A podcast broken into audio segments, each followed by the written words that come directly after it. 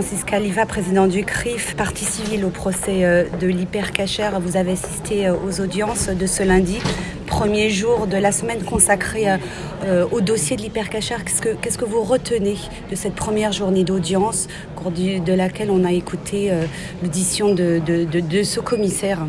Euh, d'abord, beaucoup d'émotions, je dois vous dire, puisque la même émotion d'ailleurs que, j'ai éprouvée lorsque j'étais là pour euh, les premiers jours d'audience également euh, de l'attentat contre Charlie Hebdo, contre Clarissa Jean-Philippe. Je crois que c'est important.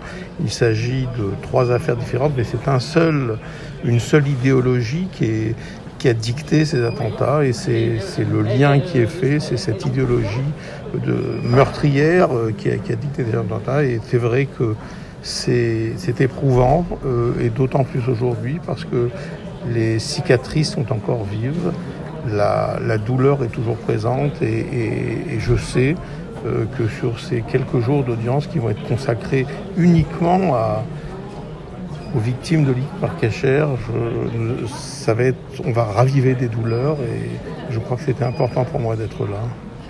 Plusieurs euh, d'anciens otages et, membres des familles des victimes n'ont pas souhaité être présents ici à Paris, à la barre physiquement. Euh, euh, comment vous interprétez cette, cette position? Je peux les comprendre. Je peux les comprendre que revivre ce cauchemar a été d'une grande difficulté pour eux et qu'ils ont préféré euh, justement ne, pas être là pour ne pas revivre en direct, être à nouveau euh, dans le dans le, dans, le ressenti de ce qu'ils ont vécu au moment où, se déroulait la prise d'otage et, et l'attentat de l'hypercachère. Et je peux comprendre que la douleur est encore tellement forte qu'ils ne peuvent pas revivre, ils n'ont pas la force de revivre ce cauchemar. Euh, la volonté euh, clairement affichée de Koulibaly de s'en prendre à des juifs lors de cette euh, prise d'otage de l'hypercachère a été répétée à plusieurs reprises hein, ce matin par, par l'enquêteur. vous vous y attendiez? Oui, bien sûr, d'autant plus que lui-même l'a dit, puisque cet après-midi, nous avons eu euh, euh, l'enregistrement audio donc d'une interview qu'il avait, qu'il avait eu au moment où, il avait, où les otages étaient là, où il dit, où on lui pose la question, le journaliste lui pose la question, il lui dit euh, pourquoi ce magasin, il répond parce que juif, parce que pour tuer des juifs en gros. Et, c'est ce qui a motivé d'ailleurs ces attentats, puisque je ne cesse de dire que dans cette série d'attentats euh, qui se sont abattus sur la France, il y a eu trois types de victimes. On a voulu s'attaquer d'abord à la liberté d'expression avec euh, l'attentat de Charlie Hebdo.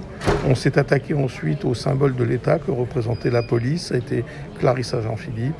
Et puis on s'est attaqué aux juifs, à l'hypercachère, mais c'était uniquement parce qu'ils étaient juifs et ça venait après d'autres attentats, d'autres crimes abjects contre des juifs.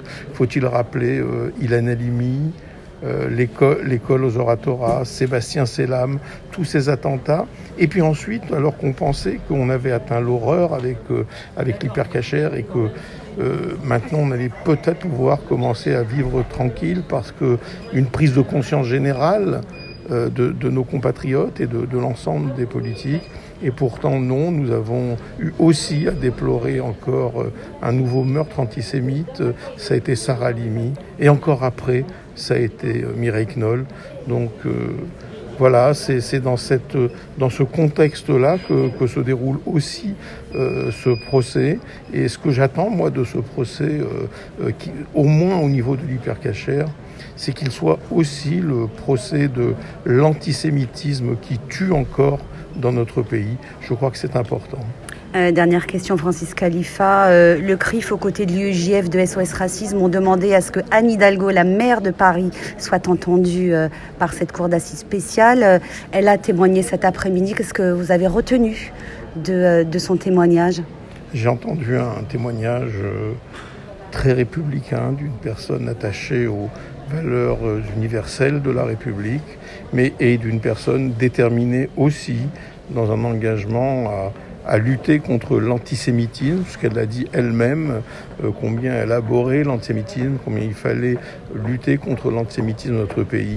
Et elle a exprimé également, euh, au nom des, des victimes de Charlie Hebdo, elle a exprimé également son attachement à la liberté d'expression. Je crois que c'était important que la, que la Cour l'entende et je crois que si je veux retenir quelque chose de ce témoignage, quelque chose de fort. C'est qu'à la question de savoir si elle connaissait les gens qui étaient dans les box, elle a répondu qu'elle préférait se souvenir du nom des victimes. Et je crois que c'est important.